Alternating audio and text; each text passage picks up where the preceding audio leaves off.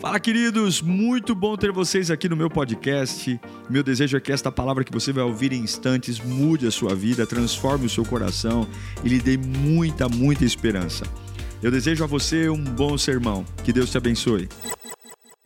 Dá atenção ao meu clamor, pois estou muito abatido. Livra-me dos que me perseguem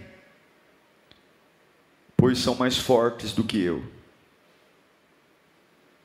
Liberta-me da prisão e renderei graças ao teu nome. Então os justos se reunirão à minha volta por causa da tua bondade para comigo. Liberta-me da prisão. Repita comigo: liberta-me da prisão. Cure a sua cabeça. Eterno Deus, Pai gracioso, Deus em quem confiamos a nossa vida. Por essa razão, paramos tudo para vir te ouvir, Pai.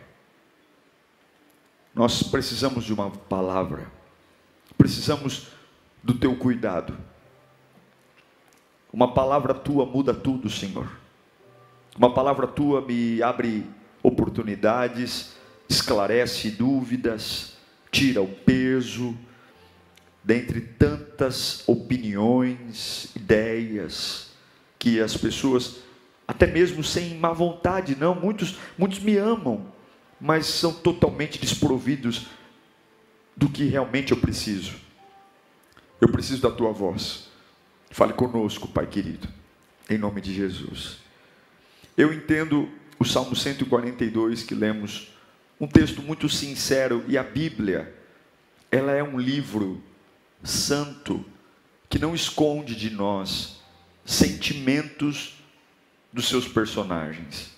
Nesse salmo de Davi, ele está expondo o seu abatimento e a sua preocupação, porque os inimigos são mais fortes do que ele há uma impotência em relação àquilo que ele está enfrentando.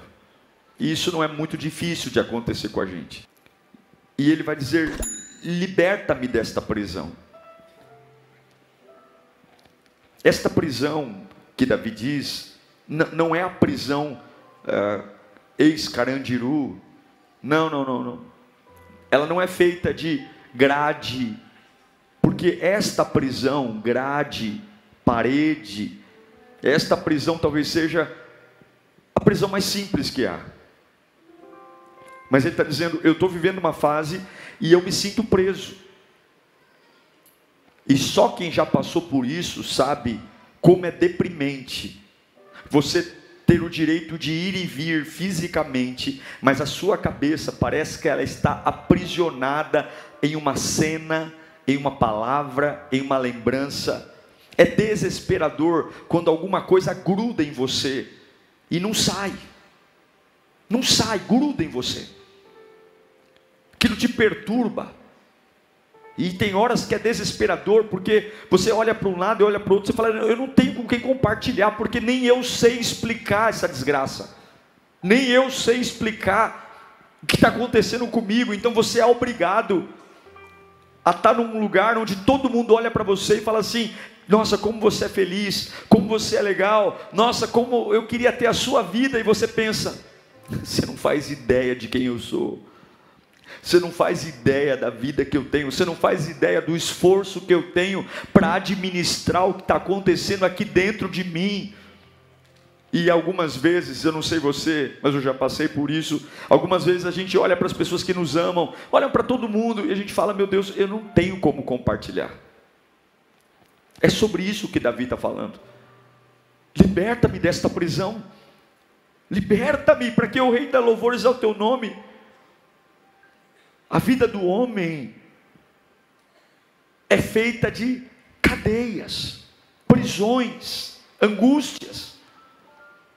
E toda prisão tira de você quatro coisas seja prisão física, espiritual ou emocional. A primeira coisa que uma cadeia tira de você é o direito de ir e vir. Você não é mais livre. Você vai aonde aquele que tem domínio, custódia sobre você determina.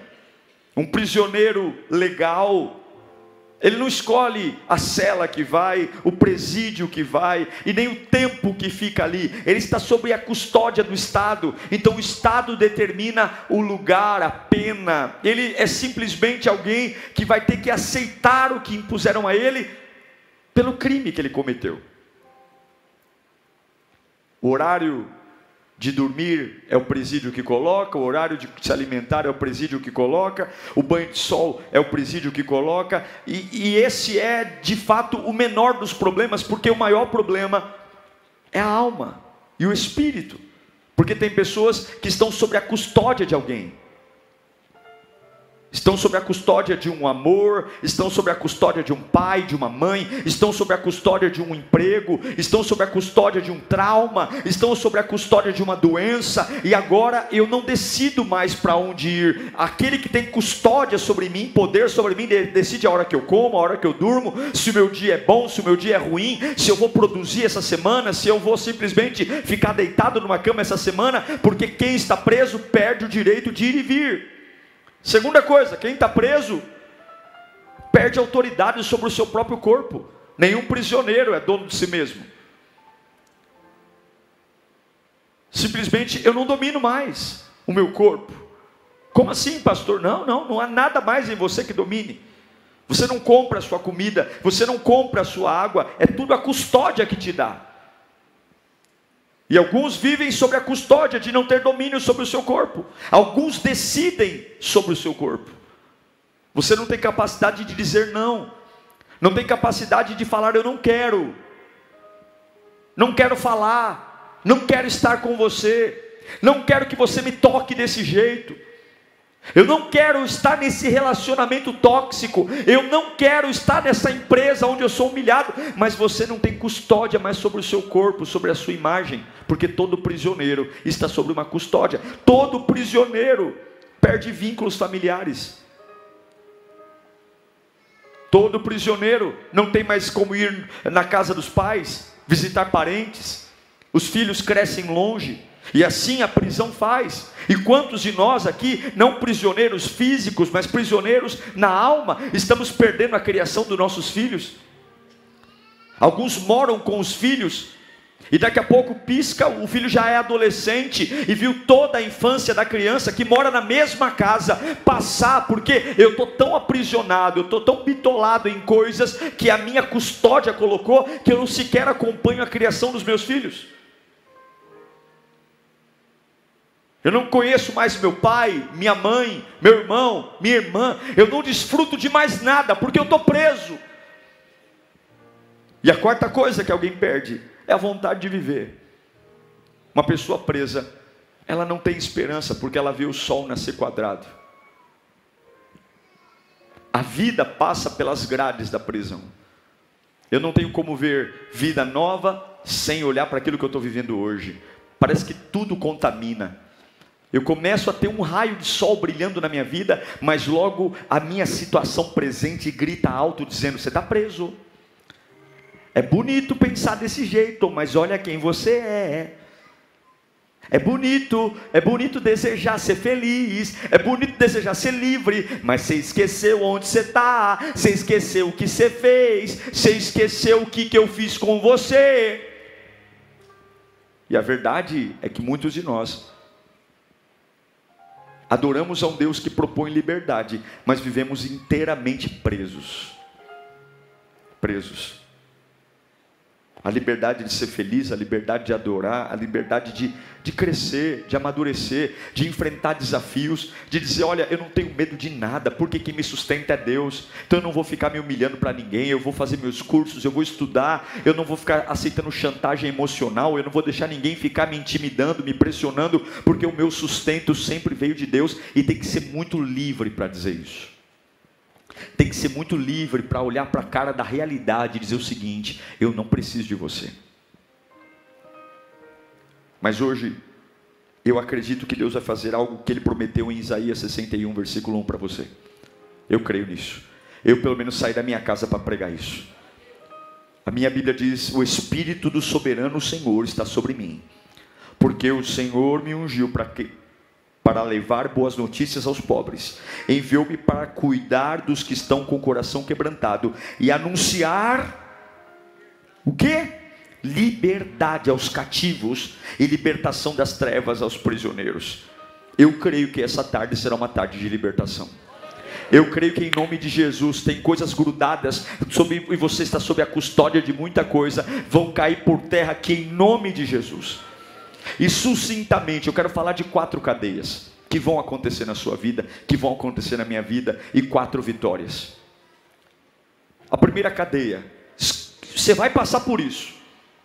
Fala comigo, a cadeia da inveja. É. José foi o maior exemplo disso. Quando Deus tem um plano para você, você vai sofrer inveja. E você quer saber se o plano de Deus está bom? Paulo fala isso para Timóteo. Olha, Timóteo, quando você for severamente perseguido, saiba que o teu cristianismo está bom. Quando você for severamente perseguido e invejado, saiba que você está no caminho certo. O jovem José, você conhece a história. Ele tem um sonho. E nesse sonho ele conta, sentado à mesa, que os seus irmãos seriam servos dele. José era o filho queridinho do pai, ele tinha uma capa diferente, os irmãos já o odiavam antes dele ter esse sonho, e depois que ele tem o um sonho, lá em Gênesis capítulo 37, eu vou ler para você, versículo 37, versículo, capítulo 37, versículo 4, quando os seus irmãos viram que o pai gostava mais dele do que de qualquer outro filho, odiaram-no e não conseguiram falar com ele amigavelmente, ou seja, só debaixo da ignorância, brutalidade, que é, o que, você quer? Certa vez José teve um sonho e quando contou aos seus irmãos, eles passaram a odiá-lo ainda mais. Ouçam o sonho que tive, disse eles. Disse-lhes: Estávamos amarrando os feixes de trigo no campo, quando o meu feixe se levantou e ficou em pé, e os seus feixes se ajuntaram ao redor do meu e se curvaram diante dele. E seus irmãos lhe disseram: Então você vai reinar sobre nós? Quer dizer que você vai governar sobre nós? E o odiaram ainda mais. É a terceira afirmação de ódio, por causa do sonho que tinha dito. Depois teve outro sonho e contou aos seus irmãos: Tive outro sonho, desta vez o sol, a lua, as onze, onze estrelas se curvavam diante de mim. E quando contou ao pai e aos seus irmãos, o pai o repreendeu e disse: Que sonho foi esse que você teve, menino? Será que eu e sua mãe e seus irmãos viraremos viremos a nos curvar até o chão diante de você. Assim seus irmãos tiveram ciúme. E o pai, no entanto, refletia naquilo. Você tem que entender que a cadeia da inveja, a prisão da inveja, vai percorrer a sua vida. Sempre haverá um nível de resistência para um propósito divino. Sempre haverá um nível de destaque para aquele que serve a Deus. Você pode ser a pessoa mais simples da empresa, você pode ser o mais novo da casa. O dia que você se comprometer de fato com o Evangelho, uma luz que não dá para ser escondida debaixo da cama vai começar a exalar sobre você, e junto com essa luz virá o ódio. Mas eu tenho uma boa notícia para você: a prisão da inveja é algo que sempre vai nos acompanhar, a prisão da inveja é algo que sempre vai tentar nos escravizar, porque a inveja quer grudar em nós, a inveja quer tolir a gente, quer podar, quer cortar, quer matar, quer ofuscar, quer intimidar, quer que você volte para ser comum. Eu não posso ser diferente dos meus onze irmãos, nós somos em doze, então seja igual a eles. Mas a proposta de Deus para José é: você tem onze irmãos, mas você é diferente, José. E quem é diferente paga o preço, quem é diferente está num lugar diferente. E a minha pergunta para você hoje é: você quer morar dentro da prisão da inveja ou você quer pagar o o preço da libertação que tira você de toda esta cadeia. Levanta a sua mão para cá. Deus tinha promessas para a vida de José e Deus tem promessas também para a sua vida. Deus tem promessas para você. Ele é jogado numa cisterna. Ele é traído pela própria família. De Gênesis Apocalipse, as pessoas, o maior grau de traição está dentro da família. Ele é jogado dentro de uma cova como ele não morre, porque era para morrer, como ele não morre com a queda, então os irmãos o vendem. E quando parecia que a história de José ia melhorar, ele é vendido por um camarada lá no Egito chamado Potifar. O José trabalha muito bem, ele é dedicado. Mas eu repito: quem tem a luz de Deus vai sofrer a cadeia da inveja. Ele trabalha muito bem, ele era um escravo, e ele trabalha tão bem que o Potifar coloca José para ser o governante da casa dele, dá destaque para ele. Só que quando ele chega no lugar de destaque, lá vem a outra cadeia, a mulher do Potifar. Ela tem desejo sexual pelo José, ela quer ter relações sexuais com ele, ela faz propostas indecentes para ele. Mais uma vez, o brilho, o chamado, incomodando as trevas. E algo para aprender, porque se José caísse na cilada de, da mulher de Potifar, o plano estava arrebentado.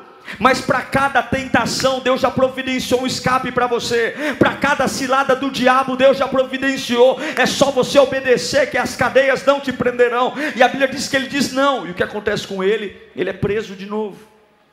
Ele vai para uma outra cadeia. A vida de José até o trono é de cadeia novamente as vestes são rasgadas, novamente ele é, mas a promessa de Deus está ali, até o dia que ele interpreta os sonhos do rei, do rei Ataxerxes, e ele é levantado como o primeiro governador do Egito. Nunca existiu governador no Egito e nunca um estrangeiro foi governador do Egito. Mas quando Deus quer pro, pro, promover você, Ele promove cargos que não existiam para você ocupar e Ele dá posições que nunca ninguém viu para você sentar. Eu quero dizer uma coisa para você: se você se manter firme diante da prisão da inveja, se você se manter fiel a Deus no meio da prisão, da perseguição e da inveja, Deus vai criar posições para você que nunca ninguém teve. José teve um cargo criado só para ele, nem antes e nem depois de José houve um governador do Egito, ele foi exclusivo, e Deus me trouxe aqui para dizer: há sim uma cadeia de inveja contra você. Há sim, tem hora que você se pergunta, pastor, eu não tenho nada, eu não tenho nada, eu não sei por que, que falam tanto de mim, eu não tenho nada, eu não tenho nada, eu sou, eu sou pobrezinho, mas parece que eu incomodo tanto, e Deus manda eu te dizer: não é você, é o meu chamado. Escute uma coisa. Deus ama todas as pessoas iguais.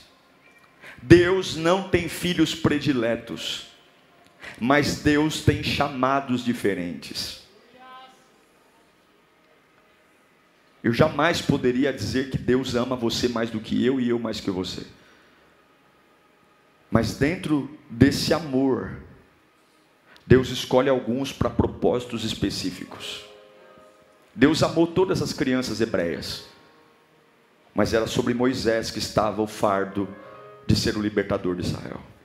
Deus amava os doze filhos de Jacó, mas era José que ia levantar um novo tempo de prosperidade. E eu não sei se você está entendendo. Você que está se escondendo, dizendo, mas por quê? Porque Deus está dizendo, é porque, cabeção? Porque eu tenho algo diferente na sua vida. Você quer normalizar, você quer normalizar o que eu te dei, você quer passar despercebido, mas eu te escolhi, você é especial. Eu não sei para que eu estou pregando aqui, mas se hoje você está passando por uma cadeia, o mesmo Deus que pegou José no meio de uma prisão e o colocou como governante do Egito, é o mesmo Deus que vai te livrar dessa cadeia de inveja e vai colocar você no lugar de honra para a glória dele. Receba isso. Só tem uma pessoa que pode parar você: Jesus. E Ele não quer parar você. Tem uma segunda cadeia que a gente enfrenta a cadeia da perseguição. Sim, em Atos capítulo 5, versículo 17, diz assim: então o sumo sacerdote e todos os seus companheiros, membros do partido dos saduceus. Sabe quem era o partido dos saduceus? Era a igreja que tinha naquela época. Ficaram cheios de inveja. Por isso mandaram prender os apóstolos, colocando-os numa prisão pública. Mas, durante a noite, um anjo do Senhor abriu as portas do cárcere e levou-os para fora e disse: dirijam-se ao templo. Quem foi que mandou prender? Quem estava no templo. Mas o que, que o anjo disse? Dirijam-se ao templo e relatem ao povo toda a mensagem desta vida. Você será perseguido. Eu não sei se estão dizendo para você que você está aqui de passagem, mas nós estamos em guerra. Há dois dias atrás, um homem urinou em cima de uma Bíblia. Um dos peritos mais famosos do Brasil. Está tudo doido. A outra diz que a Bíblia tem que ser reescrita e atualizada. E você entra no Instagram dela, milhares de milhões de jovens a seguem. Está tudo doido. Está tudo de cabeça para baixo, e a única esperança é a igreja. Não ache que você vai vir aqui de quinta e domingo e ter uma vida tranquila, porque a cada culto que você recebe a porção de Deus, a cada vez que você ouve a palavra, Satanás baba de ódio da sua vida. E eu sinto em dizer que você não está no romance, você está numa guerra. Se você pudesse ver quantos anjos e demônios estão lutando nesse exato momento, para que você tenha o mínimo de consciência para ouvir essa pregação, você não faz ideia de quantos demônios estão tentando rodear a tua cabeça, tentando trazer preocupações, tirar sua mente daqui, porque o diabo sabe que quando eu conheço a verdade, a verdade me liberta a verdade me transforma, a verdade me tira das cegueiras, e eu não tenho medo do diabo, porque maior é o que está conosco do que o que está lá fora. Mas uma coisa é certa, uma coisa é certa: vão nos perseguir. Os apóstolos foram presos não tenha medo da prisão, porque se prenderem você dez vezes, Deus manda o anjo onze vezes. Não tenha medo, não tenha medo do que vão fazer, não tenha medo. A libertação não está nas tuas mãos, a libertação está na mão de Deus. E não se intimide, não tenha medo do seu bom trabalho, não feche a sua boca, não deixe de exalar o bom perfume de Cristo. E não importa de onde virá a traição, quem prendeu os apóstolos foram os saduceus, quem prendeu os apóstolos era quem estava na igreja, pregando a Torá, pregando os mandamentos, e não tem problema, e Deus está dizendo: Eu vou soltar você, e você não vai ser um fugitivo. Quando Deus os tira da prisão, Deus fala para ele: Vocês vão voltar a pregar no mesmo lugar, olhando para as mesmas pessoas que mandaram você prender, prender você, porque quem serve a mim não se intimida. Levanta a tua mão para cá, você não vai se intimidar, você não vai ser um fugitivo, você não vai ser uma pessoa oprimida, você não vai ser uma pessoa que vai ficar andando pelos corredores da vida, fugindo de um, fugindo de outro. Os mesmos lugares que te oprimiram verão a libertação que Deus fará através de você, e você voltará para lá, para quê? Para se vingar? Não, para anunciar a verdade desta vida. Olha, vocês tentaram me matar, mas o mal que vocês fizeram, Deus reverteu em milagre. Eu profetizo isso na sua vida em nome de Jesus. Você não vai ser rancoroso, você não vai ser uma pessoa vingativa, você não vai ser uma pessoa amarga, você vai sempre carregar a mensagem da vida, porque vão ficar furiosos com você. Tentam matar, tentam matar, tentam destruir, tentam matar, você volta e volta melhor. Você volta e volta mais cheio do Espírito Santo. E quando você abre a boca, todo mundo diz: agora ele vai devolver o mal com o mal, agora ele vai retribuir toda a maldade que eu fiz contra ele. E quando você abre a sua boca, a vida sai da sua boca, porque há uma fonte inesgotável no seu interior você jamais vai se esgotar. Coloca a mão no seu ventre, você jamais vai se esgotar. Vão tentar drenar você, vão tentar prender você, vão tentar sufocar você, mas as mesmas palavras que Jesus disse para a mulher samaritana, eu declaro aqui do teu interior fluirão rios de águas vivas. Quando você obedece a Deus, você nunca prova da morte, sempre da boca da vida. Pedro e os apóstolos não tiveram medo da perseguição. Você não pode ter medo. Você não pode ter medo. Você não pode se apagar. Sabe o que, o que, que Gamaliel fala? Quando os, os apóstolos que estavam presos e foram livres anjo, pelo anjo voltam para a igreja, Gamaliel fala o seguinte em Atos 5,39 porque a comunidade está toda apavorada.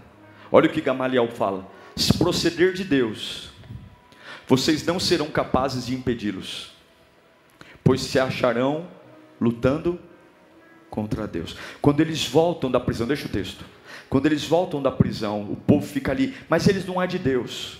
Eles não são de Deus. Eles não são de Deus. Gamaliel fala o seguinte: fica tranquilo. Se eles não forem de Deus, vocês vão impedir. Vocês vão parar.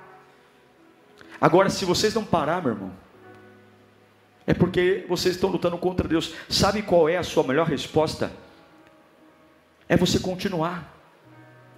Para de dar explicação, para de dar bom dia a cavalo. Frutifica.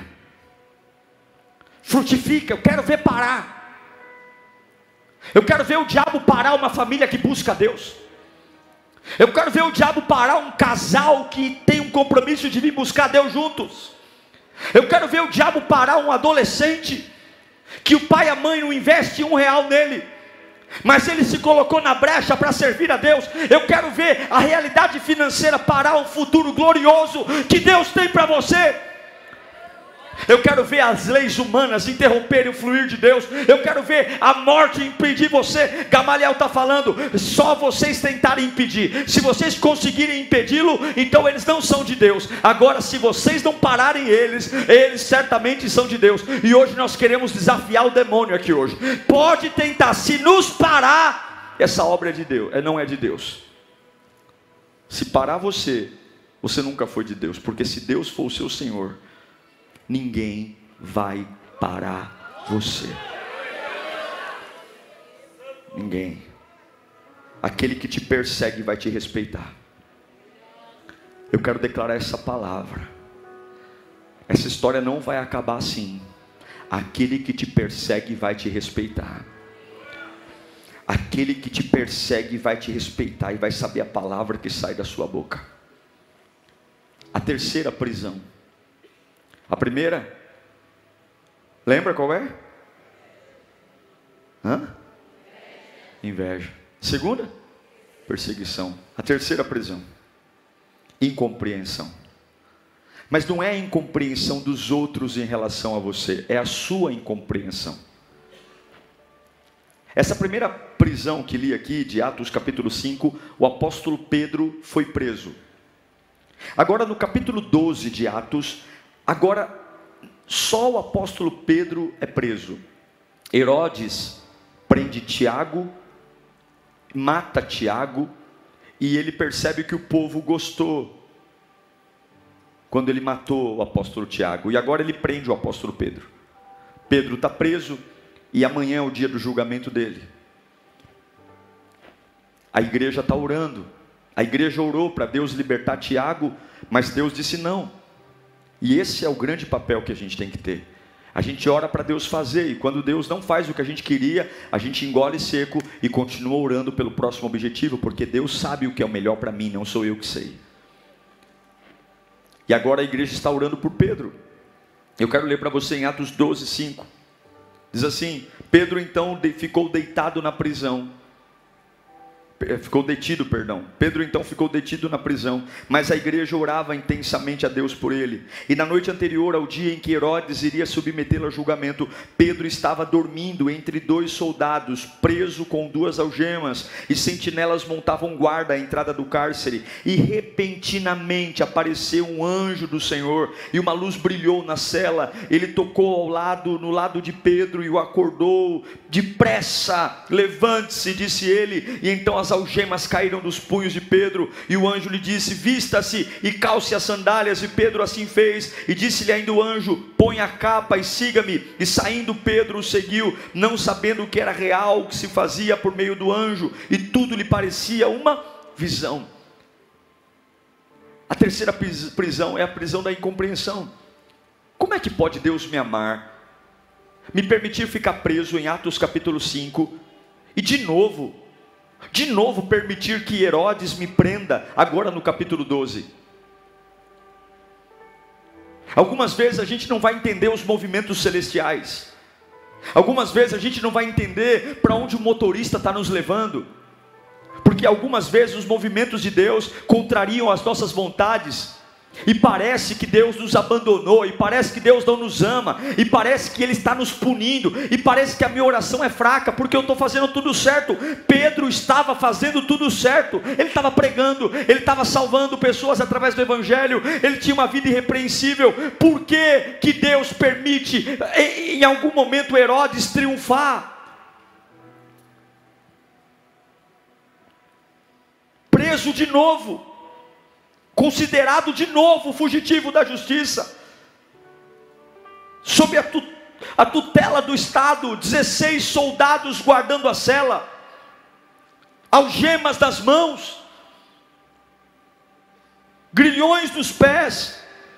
Mas a Bíblia diz algo interessante: que Pedro dormia.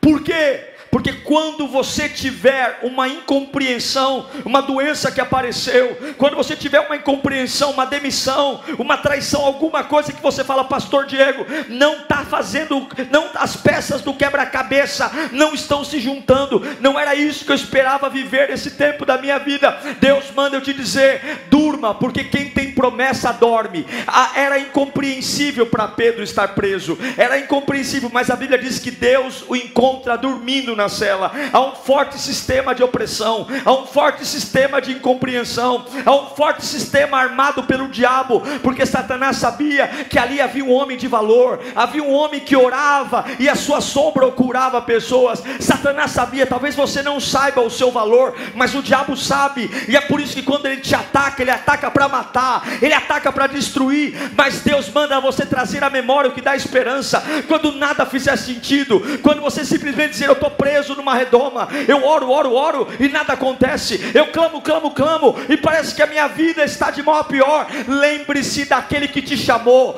Lembre das promessas de Deus. Lembre do teu batismo. Lembre da ceia. Lembre do dia que você chorou na presença dele. Lembre daquele calor que teve no teu peito que você disse eu quero viver para ele. Quando nada fizer sentido e a prisão for começar a ser montada na tua cabeça, dizendo agora você não vai viver mais. Agora você vai ver o sol na nascer quadrado, eu quero declarar que você tem promessa na sua vida. Deus não te fez ontem, antes de seu pai e sua mãe se conhecer, você já é eleito. Levanta a mão para cá. Hoje é noite de dizer para as minhas incompreensões: calem a boca. Eu não estou entendendo nada, mas eu tenho promessa. Eu tenho promessa. A promessa para minha casa, a promessa para minha vida, a promessa para os meus filhos, a promessa. Fala comigo, eu tenho promessa de Deus.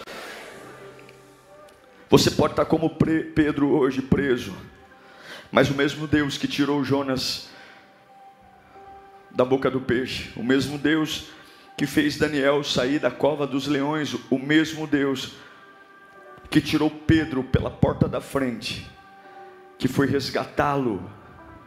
E o anjo disse para Pedro: pega a tua roupa, pega a tua sandália, pega tudo, porque você não vai sair daqui mulambento.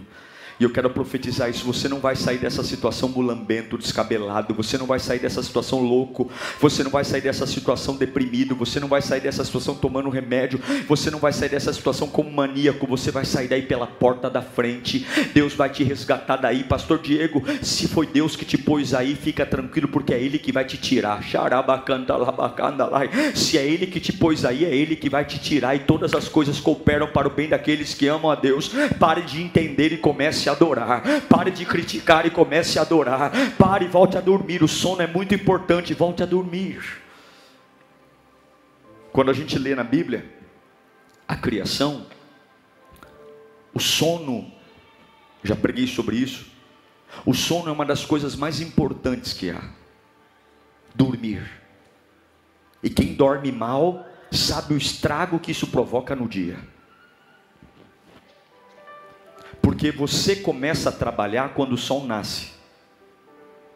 Mas os trabalhos de Deus começam quando o sol se põe. Está em Gênesis. Tarde e manhã, e foi o primeiro dia. Tarde e manhã, e foi o segundo dia. Tarde e manhã, não é manhã e tarde, é tarde e manhã. Deus fez a sua criação não no nascer do sol, no pôr do sol. E é por isso que o deitar é importante. É por isso que o dormir é importante. E algumas prisões têm tirado de você o sono, o sono físico, o sono espiritual. você não descansa. O próprio Deus descansou. Você acha que Deus se cansa? Fala a verdade. Deus não se cansa, mas por que que no sétimo dia ele descansou? Para ensinar que dentro de um projeto descansar faz parte. Dormir faz parte. Repousar faz parte. E muitos aqui perderam a capacidade de descansar. Você não é um super-homem, você não é um MacGyver, você não é um, um, um Marvel da vida. Você é alguém, assim como eu, miserável, que perece e carece da glória de Deus. Em nome de Jesus, volte a dormir no meio dessa prisão. A Bíblia diz que o anjo acorda Pedro. Acorda. Coloca a mão na sua cabeça. Espírito Santo blinda a mente deles agora. Blinda. Milagrosamente. Pelo poder da autoridade que há no nome de Jesus Cristo. Toda perturbação na alma, toda agitação. Satanás, você que acampa seus demônios na hora de dormir, trazendo incômodos, desconfortos físicos, bruxismo, ansiedade, apneia. Você que traz uma série de desconfortos para que essa pessoa tenha uma péssima noite de sono. Se o apóstolo Pedro dormiu guardado por 16 soldados, se ele dormiu algemado, nós também vamos dormir. E eu declaro que eu não sei o que o diabo está fazendo, mas eu sei o que Deus está fazendo. E o que Deus está fazendo hoje é libertando você dessas cadeias. Fala comigo, eu estou livre a partir de agora em nome de Jesus. Você que está online, repita comigo, digita aí no chat, eu estou livre agora em nome de Jesus. E a última cadeia, a cadeia da inveja a cadeia da perseguição, a cadeia da incompreensão. Mas tem uma cadeia linda agora a cadeia do milagre. Tem uma cadeia que Deus só te põe lá para fazer milagre. Em Atos capítulo 16, versículo 22, a Bíblia diz: Uma multidão ajuntou-se contra Paulo e Silas e os magistrados ordenaram que lhes tirassem as roupas, desde José, todas as prisões. Eu não sei o que, que acontece, eles arrancam as roupas, eles querem desfigurar a identidade, e mais uma vez arrancam as roupas, e, e, e para que fossem açoitados, e depois de serem severamente açoitados, foram lançados na prisão. O carcereiro recebeu a instrução para vigiá-los com cuidado, e tendo recebido tais ordens, ele os lançou no cárcere interior e lhes prendeu os pés no tronco. Porém, eles não estão presos.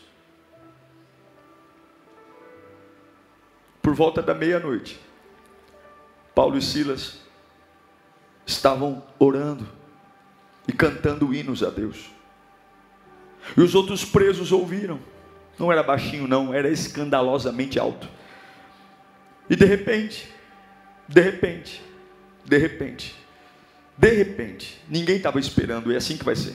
Ninguém estava esperando, ninguém estava imaginando, e de repente, de repente houve, uma, houve um, um terremoto tão violento que os alicerces da prisão foram abalados, e imediatamente todas as portas se abriram, e as correntes, só de Paulo e Silas? Não, as correntes de todos se soltaram, porque há uma prisão que não é fruto de perseguição, que não é fruto de inveja, que não é fruto de ciúme, que não é fruto de incompreensão, há uma prisão que é permissão de Deus, só para que a glória dele seja manifesta. Há uma prisão que Deus diz: vai lá, eu te conheço, eu sei quem você é, bateram nele, surraram ele, colocaram ele numa prisão de cárcere interior, não tem janela, não tem ventilação, não tem higiene, pés amarrados no tronco, todo uma segurança, porque os governantes sabiam que homens de Deus ah, não raramente são livres da cadeia, não raramente anjos entram lá, não raramente a igreja ora e o poder vem. E agora Paulo e Silas estão lá, mas a libertação, ela vem quando homens e mulheres de Deus que são levados para prisões terríveis, mas não tiram o seu foco do altar. A Bíblia diz que meia-noite, meia-noite é um lugar, é um horário muito emblemático, porque meia-noite o silêncio impera, meia-noite todo mundo sabe que meia-noite as luzes se apagam, meia-noite o movimento cessa, meia-noite é a hora que cada um pega seu cantinho, vai cochilar, meia-noite as conversas começam a diminuir o volume, mas quando o mundo começa a se preparar para parar, quando o mundo começa a se preparar para silenciar, quando todo mundo diz agora só amanhã, agora só amanhã, vem dois homens malucos, feridos, quebrando o silêncio da noite, dizendo: Santo, Santo, Santo, Santo, Santo, o meu corpo está machucado, os meus pés estão amarrados, eu estou aprisionado, eu não sei se eu estou aqui porque Deus quer, eu não sei se Ele não quer, eu só sei de uma coisa: eu não estou preso, porque uma vez que a verdade me libertar, não tem ser humano nenhum que me prenda, e eu quero que você entenda: um poder liberado para você aqui nesta noite. Podem amarrar você, podem prender você, podem xingar você, podem humilhar você, mas a tua adoração liga direto com o trono da graça, e quando o trono da graça é acionado, Deus não deixa filhos escravos, Deus não deixa filhos abandonados, Deus manda terremoto. Eu quero declarar terremotos hoje, eu quero declarar terremotos hoje, eu quero declarar ter terremotos, terremotos nesse hospital, terremotos nessa casa, Xarabacá. Deus está vendo, Deus está vendo que você está cantando lá naquela casa, Deus está vendo que você está adorando quando ninguém mais acredita, Deus está vendo. Terremoto, terremoto, cadeias caindo no chão, grilhões caindo no chão, porque até os demônios reconhecem a autoridade de Deus. Terremoto, terremoto. Paulo e Silas cantam meia-noite. Os alicerces da prisão foram abalados, as portas se abriram, as correntes de todos se soltaram. O carcereiro viu tudo isso e falou: Eu quero entregar minha vida para quem fez isso aí. Eu quero ser salvo. Eu não sei, olhe para mim, para eu encerrar. Qual é a cadeia que você está aqui hoje? Eu não sei o que tirou o seu direito de ir e vir, o que tirou o direito sobre o seu corpo, o que te afastou da sua família, e o que tirou a sua vontade de viver. E você vai se dar conta que algumas vezes é desesperador tentar fugir para todos os lados, mas você vê o sol nascer quadrado todos os dias. Pessoas já vieram a mim e falaram, pastor, eu quero morrer, por quê? Porque eu gasto dinheiro, eu vou para resorts, eu como nos melhores restaurantes, eu tenho dinheiro, mas esse inferno não me larga. Isso me acompanha 24 horas. É um inferno. É uma agonia. Se eu pudesse arrancar, é como uma dor crônica. Só quem já passou por isso sabe do que eu estou falando. Só quem já passou por isso sabe o quanto é difícil. E agora você não domina mais. Mas para cada uma das cadeias que eu preguei aqui, houve uma vitória. E há uma vitória para você aqui hoje. O sangue de Jesus tem poder. Deus promoveu José. Deus libertou os doze apóstolos. Deus libertou Pedro, Deus libertou Paulo e Silas, Deus vai libertar você. Deus vai libertar você. O que que todos esses homens fizeram? Confiaram no Senhor. Confiaram. O meu Deus cura todas as coisas. Cura. Feche os seus olhos agora. Qual é a sua prisão? Qual é essa maldita prisão? Essa maldita prisão, essa maldita prisão. Você quer respirar um ar novo, você quer respirar um cheiro novo, você quer uma vida nova, mas a vida sempre está aí. Você diz, pastor, não é possível, eu estou ficando velho, eu estou ficando velho, cansado. E eu não entendo por que, que eu sou sempre visado. Parece que tudo só acontece comigo. Parece que tudo é comigo. Todo mundo faz isso com facilidade. Eu começo a fazer. Parece que incomoda todo mundo. Até na minha casa, pastor. Até dentro da minha família. Meu nome está ali, ó. Correndo na boca de todo mundo. Eu não sei. Eu estou agoniado. Eu sei que alguns aqui se sentem só. Eu sei que alguns aqui não se sentem sequer à vontade para expressar o que sentem.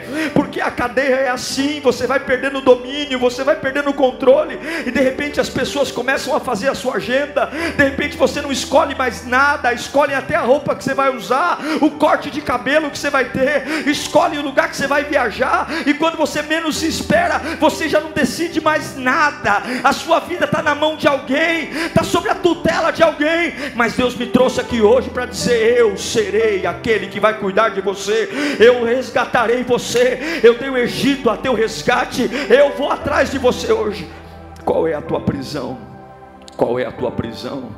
Talvez a prisão seja um vício Talvez a prisão seja o passado, talvez a prisão seja uma mágoa, talvez a prisão seja um trauma, talvez a prisão seja uma frieza espiritual que há anos você não consegue romper. Talvez a prisão seja o teu dom, o teu ministério que você não entende para onde ir. Você fala não vale a pena, eu vou aceitar. Está sobre a tutela, mas o sangue de Jesus está aqui. O sangue de Jesus tem poder, o sangue de Jesus tem poder. Pai, eu oro pela vida deles agora. Oh meu Deus, se o Senhor está aqui, meu Pai, se o Senhor está aqui, o mesmo Deus que libertou José, o mesmo Deus que libertou os apóstolos, o mesmo Deus que libertou Pedro, o mesmo Deus que libertou Paulo e Silas, ele não mudou. O Senhor é o mesmo ontem, o Senhor é o mesmo hoje, eternamente, pelo poder da palavra aqui pregada. Eu declaro que o Senhor pode agora à mente de cada um deles, tudo que grudou na vida deles, tudo que encarcerou a vida deles, tudo que deixou a vida deles morta, tudo aquilo que trouxe caos, toda essa agonia, todo esse transtorno, todo esse incômodo, essa vida cinza, essa vida vida sem graça, essa vida dominada, essa vida pragmática, essa vida sem cheiro, essa vida sem sorriso, essa vida sem alegria, essa vida que está uma desgraça, é uma vida de presidiário. O sangue de Jesus tem poder. O sangue de Jesus tem poder. O sangue de Jesus tem poder. Vai dizendo isso. O sangue de Jesus tem poder. O sangue de Jesus tem poder. Deus vai tirar essas algemas agora. O sangue de Jesus tem poder. Deus vai tirar essas cadeias agora. O sangue de Jesus tem poder. Vai dizendo o sangue. O sangue de Jesus tem poder. Vai lá, Espírito Santo. O sangue de Jesus tem poder. O sangue de Jesus tem poder. O sangue. Uau! Eu tenho certeza que Deus falou com você. Tenho certeza que depois desta palavra a sua vida não é mais a mesma. Peço que você também me acompanhe nas minhas redes sociais: Instagram, Facebook YouTube. Me siga em Diego Menin. Que Deus te abençoe.